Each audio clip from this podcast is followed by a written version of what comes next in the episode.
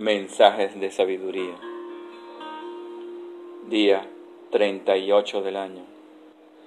Meditando en la transformación de la mente de la inconsciencia a la mente de la conciencia.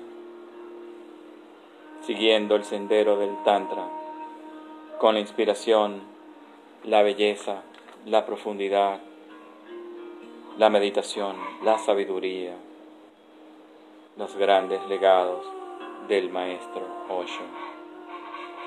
Hoy, del sexo a la meditación.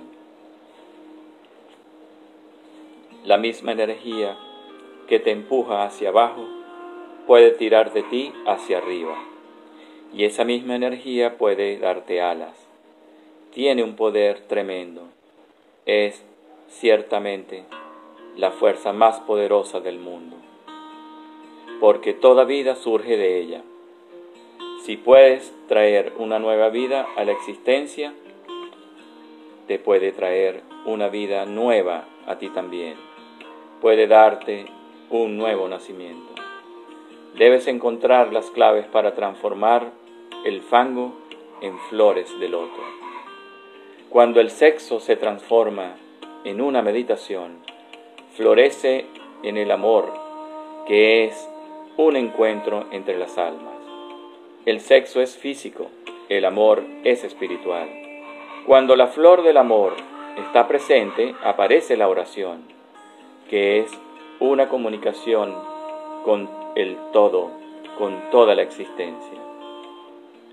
Si te sumerges en la profundidad del misterio del sexo, el amor brotará espontáneamente. Entonces, poco a poco, te volverás más amoroso y la sexualidad irá desapareciendo gradualmente. Y un día solamente habrá una pura llama de amor. Toda la cruda energía del sexo habrá desaparecido, sumergiéndote entonces en el amor y brotará la oración. Todas las bendiciones para ti en este instante maravilloso de despertar de la conciencia, de la conciencia del viaje profundo interior, de la mente inconsciente a la mente consciente. Estamos divididos. Esa división nos ha llevado a la confusión extrema. Hoy tomamos una conciencia mayor de que en nosotros, dentro de nosotros, radica una conciencia suprema una supraconciencia. Cuando le damos lugar a ella, algo empieza a ocurrir, una transformación. Es un camino, es un viaje, es un viaje de miles y miles y miles de vidas.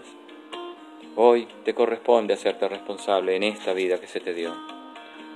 Hay belleza en ti, hay grandeza en ti, hay bendición en ti.